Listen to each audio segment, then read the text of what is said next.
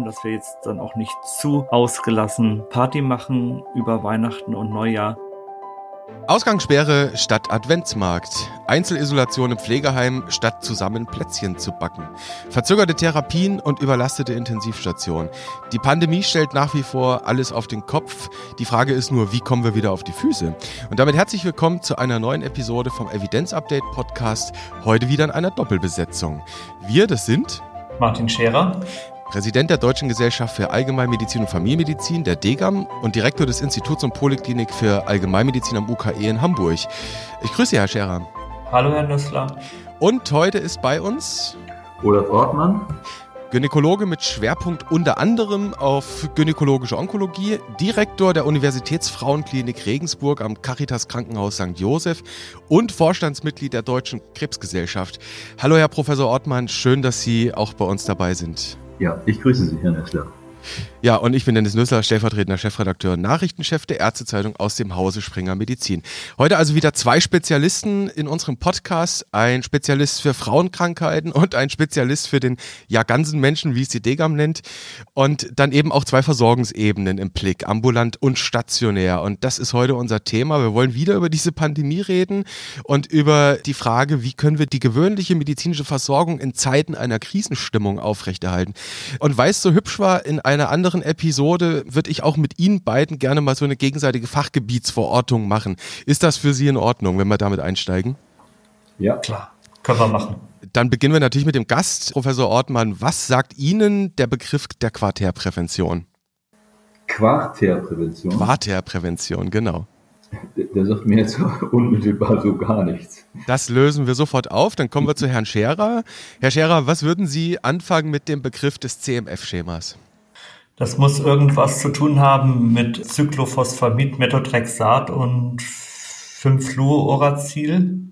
Kann das sein? Herr Ortmann, kann das sein? Das stimmt. Das ist richtig. Das ist ein heute nicht mehr übliches Regime in der adjuvanten Therapie des Mammakarzinoms. Ja, super. Und dann jetzt bitte, Herr Scherer, erklären Sie uns vielleicht bitte den Begriff Quartärprävention, ein Spezifikum aus Ihrem Fach. Ja, das ist ein Begriff, der damit zu tun hat, dass man Menschen vor zu viel Medizin schützt, vor zu viel und falscher Medizin. Das meinen wir mit Quartärprävention, also Schutz vor Überdiagnostik, Schutz vor Übertherapie. Gut, merci an Sie beide. Ich wiederhole es nochmal an der Stelle. Leider gibt es auch dafür jetzt keinen CME-Punkt, das kennen wir schon von anderer Stelle. Wozu wir jetzt aber noch kommen müssen, bevor wir in unser eigentliches Thema einsteigen, ist einfach aus Aktualitätsgründen getrieben das Thema Impfstoff, Corona-Impfung. Wir wissen, am Dienstag wurde die erste Europäerin außerhalb einer klinischen Studie in Großbritannien geimpft mit der BioNTech-Vakzine. Jetzt gibt es einen Referentenentwurf für eine Impfverordnung. Es liegt der Entwurf der STIKO für eine Impfempfehlung vor. Das sind mal schlappe 22 62 Seiten mit 178 Endnoten. Aber der Kern ist, die Impfkommission hat sehr, sehr präzise empfohlen, wer da jetzt zunächst mal alles geimpft werden soll. Martin Scherer, ich vermute, Ihnen ist der Entwurf auch bekannt, oder? Ja, er liegt bei uns bei der DGAM zur Stellungnahme aktuell. Ja. So, und dann können Sie vielleicht den Hörern mal ganz kurz zusammenfassen, wer ist da zunächst mal an der Reihe? Das sollen Bewohner von Senioren- und Altenpflegeheimen sein, Personen über 80 Personal mit einem besonders hohen Expositionsrisiko in medizinischen Einrichtungen, Personal in medizinischen Einrichtungen mit engem Kontakt zu vulnerablen Gruppen und Pflegepersonal in der ambulanten und stationären Altenpflege. Hm. Sind also tatsächlich fünf Gruppen, die da genannt sind und die STIKO spricht da von 8,6 Millionen Bundesbürgern allein in diesen Gruppen und das ist die höchste von fünf Gruppen, die die STIKO da genannt hat. Herr Scherer, würden Sie für sich ein besonders hohes Expositionsrisiko attestieren oder wahlweise einen engen Kontakt zu vulnerablen Gruppen? Den habe ich schon, dadurch, dass wir hier viele chronisch kranke Patienten auch haben. Und ich bin ja auch mit unseren Ärzten hier und Ärztinnen ständig zur Gange und die sollen es nicht von mir kriegen und die sollen es dann auch nicht auf die Patientinnen und Patienten übertragen. Mhm. Ich würde das schon bejahen. Mhm. Und Herr Ortmann, sehen Sie sich in einer dieser Gruppen auch wieder? Über 80 können wir ausschließen. Über 80 können wir ausschließen, das ist richtig, aber ich arbeite in einer großen medizinischen Einrichtung, in einer Klinik, betreue viele Patienten, die ähm, immunsupprimiert sind, entweder aufgrund von äh, Tumorerkrankungen, die fortgeschritten sind, oder ähm, die immunsuppressive Therapien erhalten und ähm, finde mich da natürlich selbstverständlich wieder. Mhm. Gut, ähm, vielleicht an dieser Stelle zum Thema Impfung noch der gewohnte Hinweis in Sachen Hörerpost. Ein Kollege von Ihnen, Herr Scherer, hat zig Fragen geschickt zum Thema Impfung. Da müssten wir eigentlich eine ganze Episode zu machen. Das wird uns heute nicht gelingen an dieser Stelle. Das müssen wir verschieben auf einen anderen, späteren Zeitpunkt. Aber nochmal der Hinweis, evidenzupdate.springer.com, das ist unsere E-Mail-Adresse. Wer möchte, schreibt uns bitte dahin, gerne auch anonym. Und dann schauen wir, dass wir das aufgreifen. Jetzt kommen wir aber zum heutigen Thema. Herr Professor Ortmann, wir haben Sie aus einem ganz entscheidenden Grund angefragt, ob wir sie nicht tatsächlich für diesen Podcast gewinnen konnten. Denn während im Frühjahr in diesem ersten Lockdown viele Krankenhäuser relativ rasch dann elektive Eingriffe verschoben haben, haben Sie in Regensburg gesagt, das geht nicht, das kann ich nicht machen. Ich muss doch meine Patienten weiter versorgen. Und wir haben schon gesagt, Sie betreuen Tumorpatientinnen. Jetzt wird der Ruf im Moment ja auch wieder laut, dass wir prolongieren, dass wir verschieben. Machen Sie da im Moment auch nicht mit? Doch, wir haben da auch immer mitgemacht. Es geht natürlich nicht um jetzt diese generelle ähm, Aussage, ähm, das geht nicht, wir müssen noch unsere Patienten versorgen, sondern wir müssen das natürlich adaptiert an die Risiken machen. Denn die Hin den Hinweis, den wir damals gemacht haben, und das ist ausgehend von einer Initiative der Deutschen Krebs Gesellschaft, die ich derzeit als ähm, Präsident ja vorgestanden habe, der Deutschen äh, Krebshilfe und dem Deutschen Krebsforschungszentrum, dass wir darauf hingewiesen haben, dass wir schon Entwicklungen sehen, dass ähm, mindere Versorgung stattfindet im Bereich der Behandlung von äh, Krebserkrankten. Das haben wir dann auch in diversen Umfragen nachgewiesen, die wir zunächst an den, an den Spitzenzentren durchgeführt haben, also an den Comprehensive Cancer Centers mhm. und dann von Seiten der Deutschen Krebsgesellschaft auf große onkologische Zentren quasi flächendeckend ähm, ausgerollt haben, um einen Eindruck davon zu bekommen, wie hat sich die Versorgung von Krebspatienten in Deutschland verändert. Und da findet man ganz ähm, drastische hier Veränderungen in dem Bereich von Früherkennung, also Sekundärprävention. Mit der Quartär haben halt gehört, war ich ähm, eben noch nicht so dabei. Ähm, das ist ein eindeutiger Effekt oder Nachsorge. Ähm, das ist ähm, hier deutlich schlechter gewesen. Sie wissen, dass ähm, Programme wie das Mammographie-Screening ähm, zeitweise eingestellt wurden. Mhm. Und wir haben ganz klar Anhaltspunkte, dass bestimmte Früherkennungsuntersuchungen äh, deutlich weniger wahrgenommen wurden. Das geht also so um Einbrüche auf circa 50 äh, Prozent zurück. Nun, wenn wir eine Bedrohung, eine ernstzunehmende Bedrohung durch eine Infektionserkrankung haben, ist es äh, klar, dass man sich darauf einrichten muss. Die medizinischen Einrichtungen müssen entsprechende Schutzmaßnahmen ergreifen, aber sie müssen auch Konzepte entwickeln, wie man die äh, Patienten, die nun von bedrohlichen Erkrankungen betroffen sind, auch behandelt. Und in der Situation im März, April, Mai ist es sicherlich so gewesen, dass das Medizinsystem durch ähm, Covid belastet wurde. Aber damals, würde ich sagen, nicht in einem Maße, dass wir notwendigerweise, und das ist aber regional sehr unterschiedlich, in der Akutversorgung, also von zeitnah zu behandelnden Krebspatienten etwas ändern mussten. Das haben wir hier auch nicht getan. Wir haben schon bei elektiven Eingriffen, bei Erkrankungen, die ähm, aufschiebbar behandelbar waren, haben wir das getan. Und das haben natürlich auch viele in Deutschland getan. Deswegen würde ich jetzt auch den, ähm, das Zitat, was Sie von mir gewählt haben, was ich auch so wahrscheinlich nie abgegeben habe, nicht Nein. auf Krebspatienten bezogen war, ähm, so nicht ähm, hier generell halten, sondern man muss adaptiert an die jeweilige Situation und die kann regional unterschiedlich sein. Das haben wir in Deutschland auch gesehen, dass in einigen Häusern tatsächlich auch ähm, hier die akutere Versorgung von Krebspatienten dann schon beeinträchtigt war und haben das auch zum Beispiel in der Region hier durch Netzwerkbildung ähm, gut meistern können. Da haben sich zum Teil Einrichtungen miteinander ausgetauscht und dann auch gegebenenfalls ausgeholfen. Und das ist der, der Weg. Ähm, nach meinem Gefühl, ähm, auch wenn wir derzeit keinerlei Verschiebung in der ähm, Versorgung von Krebspatienten vornehmen ähm, müssen, ähm, ist die Situation derzeit etwas ähm, angespannter, als es im Frühjahr gewesen ist. Das zeigen auch die Zahlen. die Reaktion der politischen Verantwortlichen sind auch drastischer, was die Äußerung angeht. Das ist auch glaube ich, in vielen Punkten durchaus angemessen. aber wir müssen hier auch wieder einen Weg finden, wie man mit der Situation zurechtkommt. Und zwar sowohl die einzelne Einrichtung, aber der Schlüssel liegt meiner Ansicht nach auch sehr stark in, in regionalen Netzwerkbildungen. Das ist entscheidend, wenn Einzelne sozusagen an die Grenze der Dekompensation in bestimmten Bereichen kommt, dann sollten andere einspringen können. Und solche Systeme, wir nennen die hier regional diese Kleeblattsysteme, wo dann genau. intensivmedizinische Versorgung dann unterschiedlich stattfindet, die kann man aber auch in der Versorgung von zeitnah zu behandelnden Patienten, die nicht unbedingt die Intensivkapazitäten benötigen, mhm. ähm, organisieren. Also mein Plädoyer ähm, geht ganz klar dahin, zu erkennen, wie ist die Situation, wie gehen wir verantwortungsvoll damit um, ähm, verstehen den Lockdown nicht so, dass wir uns nur noch ähm, auf Covid beschränken oder Versorgung bereithalten müssen für Covid-Patienten alleine, sondern schon die gesamte Gesundheitslast ähm, sehen müssen. Und das betrifft natürlich auch nicht nur die Krebserkrankten. Mhm. Stellen wir vielleicht nochmal klar, ich habe Ihnen da tatsächlich ein Zitat in den Mund gelegt, das stammt so nicht von Ihnen, das habe ich einfach mal so verkürzt wiedergegeben. Sie plädieren quasi für ein adaptiertes Vorgehen, ein, man könnte auch sagen, stratifiziertes Vorgehen, das darauf abzielt, ganz genau abzuwägen, was kann ich verschieben, was kann ich nicht verschieben und dann Stichwort Netzwerkbildung eben auch schaut, dass die Kliniken sich gegenseitig unterstützen und man Patienten, die non-Covid sind, trotzdem weiter versorgen kann. Das ist es so unterm Strich, oder? Richtig. Mhm. Und das kann auch, wenn die Situation ähm, bedrohlicher wird, bedeuten, wenn wir eine Stufe weitergehen, dass wir sagen, welche Art von Behandlung ist dann aufschiebbar auch bei Krebsbetroffenen. Es gibt bestimmte Behandlungen, äh, die durchaus mit einer gewissen Verzögerung durchgeführt werden können, ohne dass wir eine Prognoseverschlechterung haben. Mhm. Und das ist dann auch sowohl medizinisch, ethisch, vertretbar, manchmal für den einzelnen Betroffenen vielleicht nicht ähm, aus psychischen Gründen vertretbar, aber das ist ähm, natürlich eine Frage der ärztlichen Führung, der ärztlichen Aufklärung und hier sind wir dann sozusagen in der Gänze unserer Kompetenz, würde ich das mal nennen, gefordert, um das vernünftig zu beherrschen. Hm.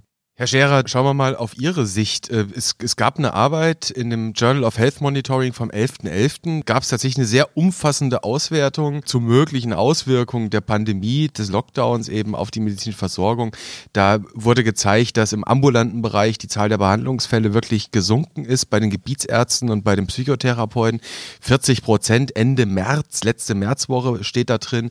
In der Onkologie war es ein bisschen heterogener, aber auch dort konnte man zeigen, dass zum Beispiel die Nuklearmedizin Mediziner von teilweise bis zu 60 Prozent weniger Tumordiagnostik gesprochen haben. Herr Ortmann hat es angesprochen. Mit Blick auf die jetzige Situation, Herr Scherer, wie müssen wir umgehen? Elektive Eingriffe so, so gut es geht verschieben, um die Kliniken freizuhalten oder eben das, was Herr Ortmann sagt, adaptiert, stratifiziert? Ich habe jetzt das Problem, dass ich Herrn Ortmann eigentlich nur zustimmen kann. Das ist jetzt der Lebendigkeit eines Podcasts nicht zuträglich, aber besser als er erklärt, das er erklärt hat, kann ich es auch nicht erklären. Also, ja. ähm, dass man es eben nicht pauschal beantwortet, dass man jetzt nicht alles einfach mit dem pauschalen Label elektiv ähm, versieht, sondern sich vergegenwärtigt, dass elektiv unterschiedliche Dringlichkeiten mhm. bedeuten kann. Und da muss man eben so stratifizieren, wie Herr Ortmann, Ortmann das beschrieben hat. Mhm. Ja, das ist doch perfekt. Und dann würde ich sagen, schreiten wir direkt fort und überlegen wir mal, was da noch so vor uns steht. Jetzt wissen wir alle, es wird eine neue Form des Lockdowns geben. Wir haben die Stellungnahme von der Leopoldina. Ich glaube, es ist die siebte. Die wird natürlich in den Show Notes verlinkt. Das war am Dienstag, als sie veröffentlicht wurde. Und da wurde relativ deutlich ein strenger Lockdown gefordert. Nach Weihnachten sogar ein Zitat, verschärfter Lockdown. Und parallel, Herr Scherer, haben Sie, ich weiß nicht, ob Sie das mit der Leopoldina abgestimmt haben oder nicht, äh, hat die DEGAM ein Strategiepapier zum Langzeitmanagement der Pandemie präsentiert, auch am Dienstag. Und da spricht sich die DEGAM eben unter anderem für ausbalancierte und auch widerspruchsfreie Maßnahmen aus. Dieses ausbalancierte, adaptierte, stratifizierte, ich sehe das ein bisschen synonym, das müssen wir ein bisschen auftröseln. Was macht da konkret jetzt den Unterschied zwischen Ihrem Vorschlag und dem der Leopoldina? Der Hauptunterschied liegt darin, dass wir jetzt keine konkreten Vorschläge oder Forderungen an die Politik haben. Das ist der Hauptunterschied. Wir haben uns mehr dazu geäußert, wie Maßnahmenpakete gestaltet sein müssen, wie sie Konsistenz haben können und wie man die Rationale dann nachvollziehbar machen kann. Mhm. Wenn Widersprüche entstehen und die Akzeptanz in der Bevölkerung gefährdet ist, dann laufen diese Fragen eben oft auch bei den Hausärzten in der Versorgung auf, bei den Hausärztinnen, Hausärzten, aber auch bei anderen Fach Gebieten. Mhm. Und deshalb ist es wichtig, dass die Kolleginnen und Kollegen, die dann da auch als Multiplikatoren wirken, die Rationale der politischen Entscheidungen gut kennen und den Patienten dann auch gut erklären können, was es mit diesen Widersprüchen auf sich hat. Nehmen Sie das Beispiel, dass die Friseursalons geöffnet sind und die Fußpflegepraxen zu sind. Und so gibt es mehrere Beispiele, wo man sich fragt, warum ist das jetzt so? Und ich glaube, und das haben wir in diesem Papier dann auch gefordert, dass Ärztinnen und Ärzte da eine privilegierte Information seitens der Politik brauchen, dass sie dann nochmal die rationale der Entscheidungen etwas besser verstehen können und dann auch den Patienten noch besser erklären können. Das heißt, wir haben uns mehr über das Wie geäußert und über Transparenz und Kommunikation, mhm. auch über Kommunikationskampagnen geäußert, als darüber, was jetzt die Politik konkret zu tun oder zu lassen hat. Zum Thema Kommunikationskampagnen, Art der Kommunikation, würde ich tatsächlich mal eine Hörempfehlung an dieser Stelle einschieben, nämlich die letzte Episode von der vergangenen Woche. Da haben wir mit Jana Husemann sehr intensiv darüber gesprochen. Aber den Ball nochmal direkt an Sie geworfen, Herr Professor Ortmann. Das Thema Dinge erklären, also vielleicht Ärzte oder andere Fachgruppen auch bevorzugt informieren, bevor die Politik Entscheidungen trifft und dann tatsächlich auch widerspruchsfrei. Würden Sie das so auch unterschreiben? Ja, das ist natürlich das, was man sich wünscht, aber bei dem heterogenen Feld in der Politik, siehe Länder beispielsweise, ist das natürlich nicht ganz einfach. Und da haben auch ähm, Politiker, glaube ich, nachvollziehbarerweise Schwierigkeiten. Jetzt der, die jüngeren Beispiele, wie Herr Söder beispielsweise fordert, wir brauchen einen einheitlichen Weg in Deutschland dann, aber wenn ein einheitlicher Weg vorgeschlagen wird, dann doch seine Bedenken hat. Das, mhm. das symbolisiert das, glaube ich, relativ gut, dass es so ganz leicht eben halt nicht ist. Aber was man von politischer Seite eigentlich wirklich benötigt, dass man den Menschen, wie wir das als Erste wahrscheinlich wesentlich mehr gewöhnt sind, versucht, ein hier differenziertes Bild oder einen differenzierten Weg für Entscheidungsfindung darstellt. Nun ist die Schwierigkeit darin, dass es eine ganz neue Form von Konfrontation für Politiker ist.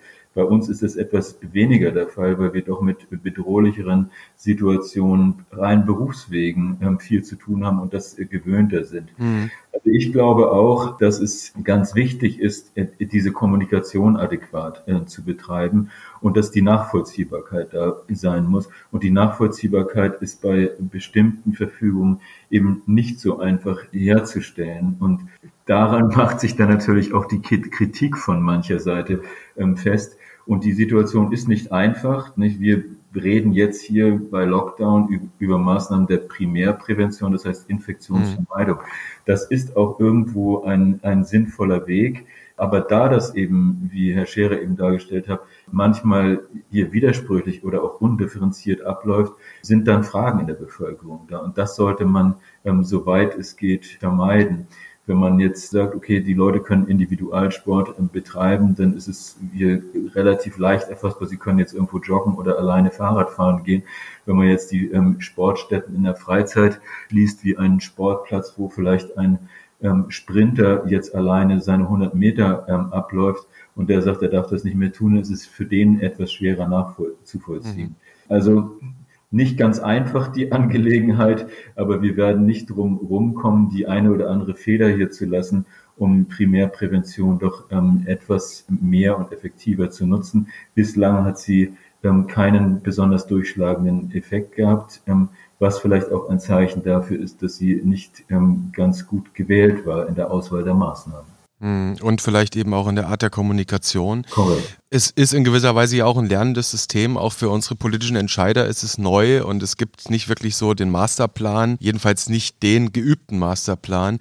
Herr Scherer, eine Analogie, glaube ich, vielleicht gestatten Sie mir, das gefunden zu haben in dem Tegam-Papier zu dem Papier von der Leopoldina. Und zwar eine Kernaussage in Ihrem Papier heißt, wir müssten AHA plus L plus C, äh, fordern Sie jetzt auch noch dreimal das G.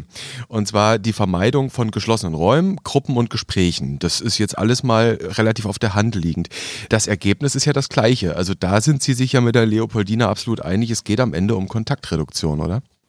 Das ist weniger eine Forderung als ein Bekenntnis.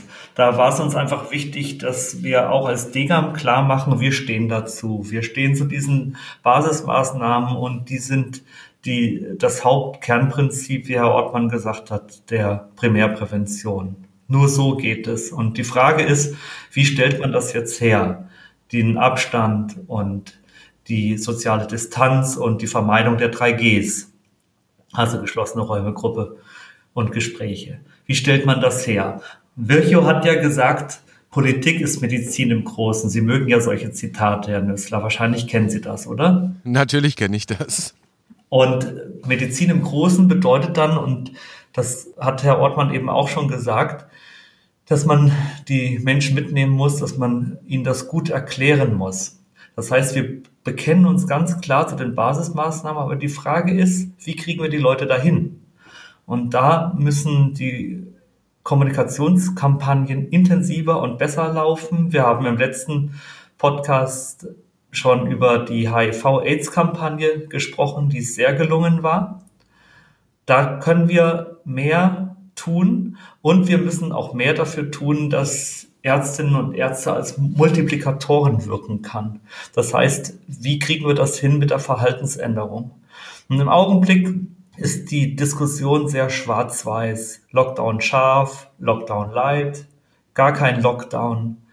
Und man gewinnt den Eindruck, als hätte man da zwei, drei Hebel, an denen man zieht oder schiebt und dann gehen die Dinge zu oder sie gehen auf, man schließt oder verbietet irgendwas und es ist in der Verhaltensänderung eben sehr viel komplexer und es ist am Ende des Tages dann wirklich der Einzelne, auf dessen Verhalten es ankommt. Und deshalb sind wir nicht so dafür, dieses Lockdown fokussierte Schwarz-Weiß-Denken zu haben. Es werden hier und da immer wieder Maßnahmen nötig sein. Jetzt der verschärfte Lockdown, der auch diskutiert wird, das ist als Notfallmaßnahme völlig außer Kritik. Aber man muss auch gleichzeitig diese Verhaltenskomponenten, äh, die Empathie zur Bevölkerung, die Leute mitzunehmen, das muss man gleichzeitig auch bestärken. Mhm. Schwarz und Weiß haben Sie es genannt. Und wir wollen ja hier in diesem Podcast-Format so ein bisschen versuchen, mehr Grau in unser Leben hineinzubringen.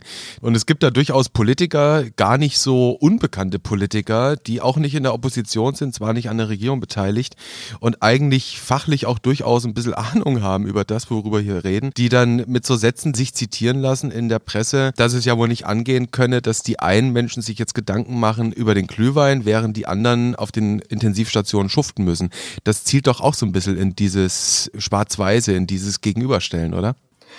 Das ist eine Form der Lagerbildung, die auch problematisch ist. Ich weiß jetzt nicht, worauf Sie da genau Bezug nehmen, aber so wie Sie sagen, hört sich das nicht gut an. Also wir müssen ja alle gemeinsam durch diese Pandemie durchgehen und wir sollten diese Positionierung, da die einen, da die anderen, das sollten wir so nicht machen. Man sollte mehr den Gemeinsinn stärken äh, die Solidarität stärken und nochmal die Analogie auf die HIV-AIDS-Kampagne, mhm. wo man ja Selbstschutz als Voraussetzung für den Fremdschutz ganz stark gemacht hat und gesagt hat, also Individualität und Solidarität, so muss es eigentlich funktionieren. Mhm. Herr Professor Ortmann, Sie haben schon zustimmend äh, gesummt, habe ich gerade vernommen. Ja. Die Zahlen gehen hoch. Wir sehen auch im Divi-Intensivregister, dass dort die Zahl der mit Covid-19 belegten Betten einfach wächst, dass die Zahl der freien Intensivbetten wohlgemerkt sinkt. Und es kommen die Rufe tatsächlich eben auch aus den Krankenhäusern, auch aus aus den Krankenhausgesellschaften, die sagen, wir müssen hier jetzt hart reingehen. Ich glaube, die kamen sogar zuerst und sagten, macht einen harten Lockdown, wir kommen an unsere Belastungsgrenze. Und jetzt ist die Frage, wie, wie kriegen wir es hin, nicht schwarz-weiß zu denken, sondern eben tatsächlich ein bisschen grauer damit umzugehen, also schärfen statt verschärfen, Herr Ortmann. Wie sollten wir in diesem Bereich vorgehen? Oder vielleicht anders gefragt, ist der Lockdown jetzt erstmal eine gute Maßnahme? Ja, auch darüber kann man, glaube ich, jetzt äh, geflissentlich streiten. Das Problem ist, dass keiner ein gutes Patentrezept. Und ich kann Herrn Scherer nur zustimmen, dass es sicher günstiger wäre, wenn wir den Spielraum für differenziertere Vorgehensweisen hätten. Und die differenzierten Vorgehensweisen sind natürlich auch diejenigen, die besser getragen werden. Wenn wir, ich mache vielleicht mal ein kleines Analogie Beispiel, wenn wir natürlich Krebs vernichten wollen bei einem Patienten, dann können wir das tun ohne Rücksicht auf Verluste. Mhm. Wenn der danach aber nicht mehr glücklich weiterlebt oder kaum noch adäquat lebt, dann haben wir einen großen Fehler gemacht. Und das ist natürlich auch das, was uns bei der im gesamtgesellschaftlichen Betrachtung von Covid irgendwo auch ein Stück passieren kann. Und es gibt derzeit schon gute Belege, dass das ja im Laufe der Zeit passiert ist. Ich glaube, es ist definitiv so, wenn wir sehen, wir haben eine deutliche akute Bedrohung des Systems, die nicht mehr ähm, die Sache in den Griff bekommen kann, dann, dann muss man zu solchen Maßnahmen greifen. Das ist im Zweifel zwei. Wenn wir Situationen haben, wo das System kompensationsfähig ist und das lässt sich schon in gewisser Weise kalkulieren, dann sollte man Strategie wählen. Und das betrifft ja jetzt nur wirklich tatsächlich den Krankenhausbereich, nicht? Weil das wird ja immer als die große Bedrohung sehen. Dann sollte man Wege gehen, die etwas entlastender sind. Das haben wir in den Sommermonaten getan. Das ist auch, glaube ich, ganz ähm, vernünftig gelaufen die Analyse der einschränkenden Maßnahmen im hier öffentlichen Bereich, sei es jetzt äh, Gastronomie, ähm, sei es Theater, sei es ähm, Museen etc., wie viel diese reduzierenden Maßnahmen dann beigetragen haben zur Infektionsverbreitung, haben wir uns nicht so genau angeschaut, vielleicht auch nicht anschauen können. Denn es wäre natürlich schon ein Weg gewesen, hier doch noch etwas Spielraum zu lassen, aber auf andere Bereiche sich zu konzentrieren und weltweit eindeutig geklärteste Ausbreitungsquelle ist, ist sozusagen der unmittelbare Lebensraum der Menschen, die in welcher Art von ähm, Community auch immer miteinander zusammenleben. Und da hätte man doch, und das ist glaube ich auch das, was Herr Scherer meint, vielleicht doch mehr wirkungsvolle Aufklärung ähm, betreiben müssen. Das heißt, passt dort auf, dort passiert ähm, hauptsächlich etwas. Und das zeigt eben uns auch die Maßnahmen, die jetzt in der, in der jüngeren Vergangenheit ergriffen wurden, dass sie eben nicht so richtig gegriffen haben. Vielleicht haben wir da ähm, primär eben an der verkehrten Stelle angesetzt. Wenn wir an die Kompensationsgrenze greifen, nochmal, dann sind härtere Maßnahmen einfach unausweichlich. Das, da bleibt am nichts anderes mehr übrig. Mhm. Aber insgesamt brauchen wir ein differenziertes Vorgehen. Und ich glaube auch im nächsten Jahr, es kommen jetzt viele Hoffnungsrufe nach Impfung und den Effekten der Impfung. Wir werden im nächsten Jahr mit Corona leben müssen. Und da werden wir genau mit diesem, was wir jetzt hier in diesem Podcast als den grauen Weg beschrieben haben, umgehen müssen. Und die primärpräventiven Maßnahmen, die individuell und die zu Verhaltensmodifikationen führen, das ist immer der schwerste Bereich. Herr Scherer und ich, wir arbeiten in, beide in Bereichen der Medizin, die eben auch viel mit Primärprävention zu tun haben. Mhm. Und da sehen wir, dass Verhaltensmodifikation ist eigentlich immer so das Schwierigste.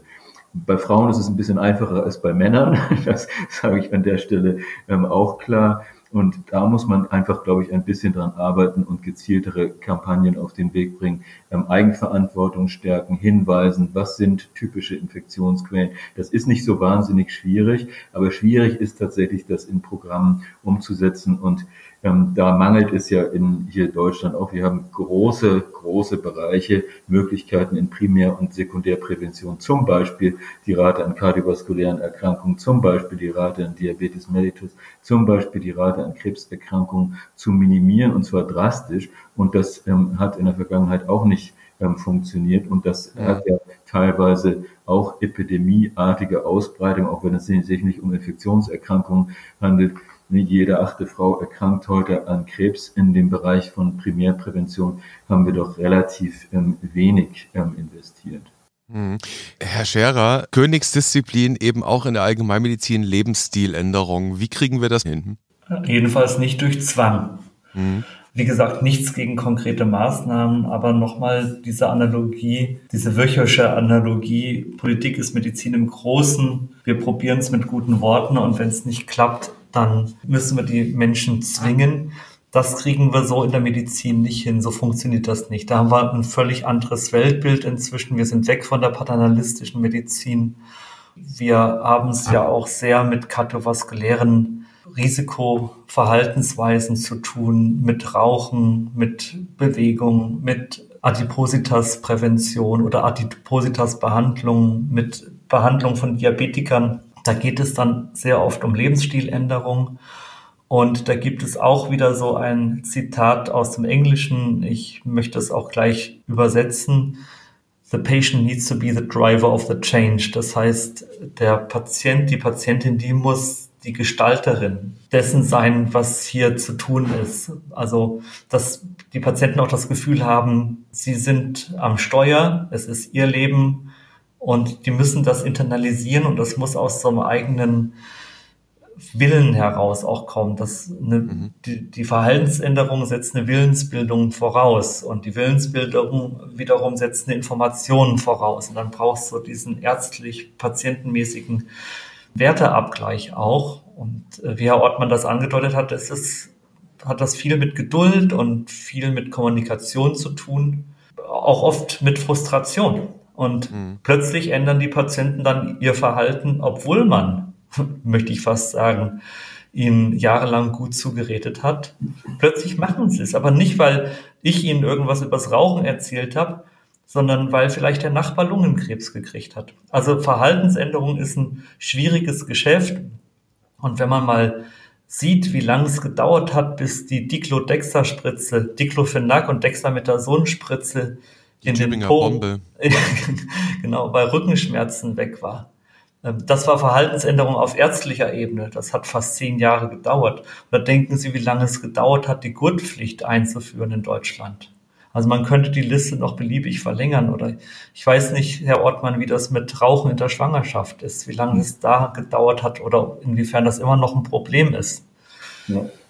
Also der Nachbar, der einen Lungentumor bekommt, der ist jetzt, sagen wir mal so, dann die negative Generalprävention und wenn ich aber intrinsisch was entwickle, dann habe ich eine positive Spezialprävention. Das wäre jetzt mal so der juristische Fachbegriff.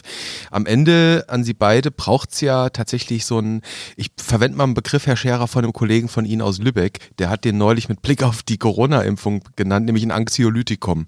Wir brauchen Angstlöser hier auf ganz verschiedenen Ebenen. Wir brauchen einmal natürlich den Angstlöser, Auslöser, dass das Gesundheitswesen nicht kollabiert. Ich glaube, da haben einfach viele Leute Sorge und das kam ja auch bei Ihnen beiden gerade zum Ausdruck relativ dezidiert. Und der zweite Angstlöser ist ja die Kollateralschäden der Maßnahmen, die wir zweifelsohne auch treffen müssen, uns davon Angst zu befreien. Und der dritte Angstlöser eben, dass die Leute das System weiter in Anspruch nehmen, dass sie auch tatsächlich diese Motivation haben, selbst durch diese Krise gehen zu wollen. Da gehört auf der einen Seite dazu, dass man sich an die Vorgaben hält, dass man eben auch einfach mal die Maske trägt und jetzt keine Riesenpartys feiert. Auf der anderen Seite aber auch angstfrei zu sein, dass man medizinische Versorgung aufsucht, aus welchen Gründen auch immer.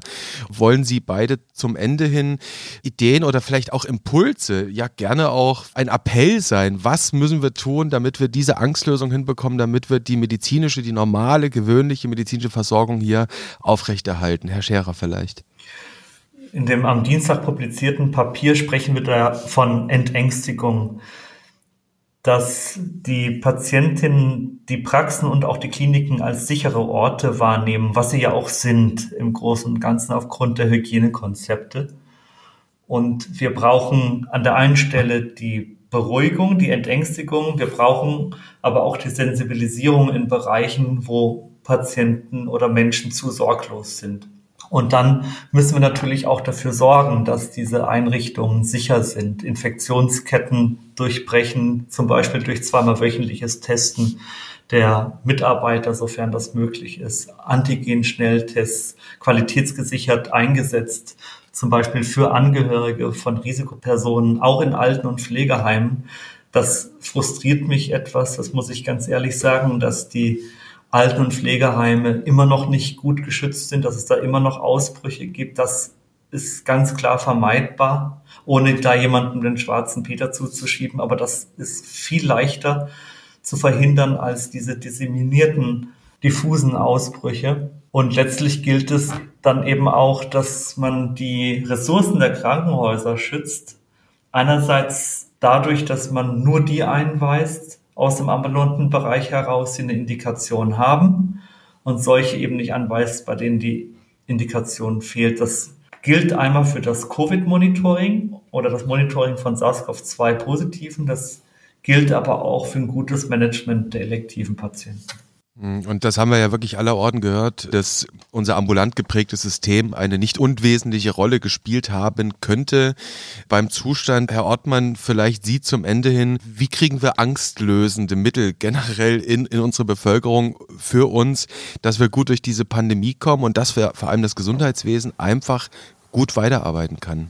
Ja, das ist ähm, Reden mit den Menschen, Reden mit den Menschen und nochmals Reden mit den Menschen. Und wir haben in der, was jetzt den, den Krebsbereich angeht, sehr früh mit der Corona Task Force, die durch äh, DKFZ, Deutsche Krebshilfe, Deutsche Krebsgesellschaft auf den Weg gebracht ist, ähm, wiederholt in Pressemitteilungen zum Ausdruck gebracht hat, den Menschen zu raten, wenn sie ähm, medizinische Probleme, Symptome haben, dass sie dann wirklich den hier Arzt aufsuchen, auch in der Phase des ähm, Lockdowns. Das ist sicherlich eines der Defizite, was entstanden ist und man hat doch es wurden dann deutschlandweit mehr Patienten mit fortgeschrittenen Stadien der Erkrankung, auch in anderen Erkrankungen als nur Krebserkrankungen gefunden. Also das ist wichtig. Wir haben diese ähm, Umfragen über den Sommer dann hier eingestellt. Jetzt bei dem hier erneuten Aufflackern der Infektionsraten ähm, haben wir das wieder aufgenommen und auch gleich zu Beginn dieser Situation wiederum in einer Presseerklärung zum Ausdruck gebracht, dass man wirklich schauen muss und den Menschen raten muss, versteckt euch hier nicht in euren Wohnungen, wenn ihr ein Problem habt, sondern wendet euch an Ärzte, nehmt in einer vernünftigen Weise mit denen, zu denen sie ein Vertrauen haben und eine Anlaufstelle haben, in Anspruch und begebt euch dann in die ärztliche Versorgung auf das Anraten des betreuenden Hausarztes oder Facharztes, welches Bereich es auch immer.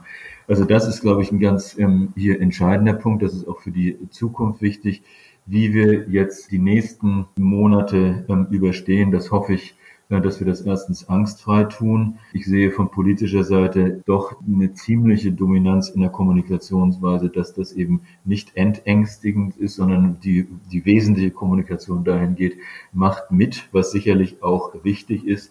Aber ähm, dieses Angstnehmen, das ist, glaube ich, ein ganz entscheidender Punkt, was nicht dazu genutzt werden sollte, jetzt kann ich alles machen wie vorher, sondern die Ängste davon nehmen, dass wir tatsächlich in Situationen kommen bei vernünftigem Verhalten, dass unser System kollabiert. Wir haben, und das ist in der ersten Phase gezeigt worden, eines der am, am besten und stärksten entwickelten Gesundheitssysteme weltweit. Und ich glaube, kaum eine Nation in der Größe ist so gut da durchgegangen, wie Deutschland das geschafft hat. Und ich bin sehr zuversichtlich, dass uns das auch jetzt wieder gelingt durch ähm, vereinte Kräfte.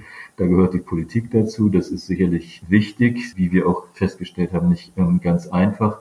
Die Gesundheitseinrichtungen sind aus meiner Sicht ähm, sehr gut vorbereitet. Und hier ist auch ein wichtiger Faktor von Angst nehmen, also nicht nur bei Patienten oder die welche sein könnten, sondern auch beim medizinischen Personal, denn es zeigt sich auch dort, dass Menschen hier durchaus an Belastungsgrenzen kommen können, nicht nur was ihre körperlichen Fähigkeiten angeht, sondern auch die psychische Belastbarkeit durch die Angst davor, dass ihnen unter den Bedingungen was passieren kann und ihnen das Ganze etwas aus der Hand gerät. Ähm, die Gefahr besteht auch, da müssen sich natürlich die in den medizinischen Einrichtungen Leitenden und Verantwortlichen auch dann so verhalten und verantwortlich fühlen, das möglichst nicht aufkommen zu lassen. Und wenn uns das gelingt, glaube ich, werden wir auch ähm, diesen Winter gut überstehen. Und ich hoffe, mhm. dass gewisse Effekte eintreten, die na, der natürliche Verlauf einer äh, Pandemie sein kann, aber auch vielleicht hat die Impfung doch einen gewissen ähm, Effekt, die Auswirkungen doch etwas zu minimieren. Mhm. Es ist ja die Adventszeit, Herr Professor Ortmann, und in dieser Zeit darf man ganz besonders auch Wünsche formulieren, vielleicht sogar Appelle. Ich nehme jetzt von Ihnen mal mit, vor allem in Richtung Politik. Bitte kommuniziert angstfrei, nehmt den Menschen die Angst und agiert bitte nicht mit Angst oder Angst getrieben. Das ist das eine. Und das zweite, was Sie eingangs dann gesagt hatten, reden, reden, reden als Goldstandard in der Therapie für den Umgang mit so einer Pandemie. Herr Scherer, das ist ja wieder dann auch mal ganz ganz eindeutig ein Lob für die sprechende Medizin, wenn wir so wollen, oder? Ja, weil in diesem Reden, Reden, Reden zwei Dinge drinstecken, nämlich Information und Grundstimmung. Man muss erstmal an dieser Grundstimmung arbeiten, wie Herr Ortmann gesagt hat, was natürlich nicht mit Sorglosigkeit zu verwechseln ist, sondern mehr eine zuversichtliche Wachsamkeit, möchte ich es mal nennen und dann Informationen transparent darstellen, erklären und immer wieder erklären, Ich hatte kürzlich ein Patienten-Ehepaar, das hat sich in ihrem Haus einen extra Raum eingerichtet, wo sie die Einkäufe quarantänemäßig zwischenlagern. Also die Lebensmittel, die werden in einem extra Raum zwei Tage aufbewahrt, damit die dann keimfrei sind. Also dieses Beispiel zeigt einfach, wo man dann auch in der Information nochmal ansetzen muss. Und da gibt es noch viele, viele, viele andere Beispiele, wo Verunsicherung und auch Desinformation herrscht. Und deshalb steckt das alles in diesem Reden, Reden, Reden drin. Reden, reden, reden, das nehmen wir aus diesem Gespräch mit. Wir haben uns wieder genähert einem Thema. Wir haben uns dem Grau ein wenig mehr genähert. Ich bedanke mich sehr an dieser Stelle bei Ihnen, Herr Professor Ortmann, dass Sie heute Zeit hatten, aus Ihrer Sicht, auch aus der onkologischen Sicht, mit uns darüber zu reden. Und ich bedanke mich natürlich auch bei Ihnen, Herr Scherer. Und ich freue mich, wenn wir uns wieder hören an gleicher Stelle und auf gleicher Welle. Vielen Dank. Danke auch von mir. Schönen Advent. Schönen Advent, schöne Weihnachten, alles Gute fürs neue Jahr.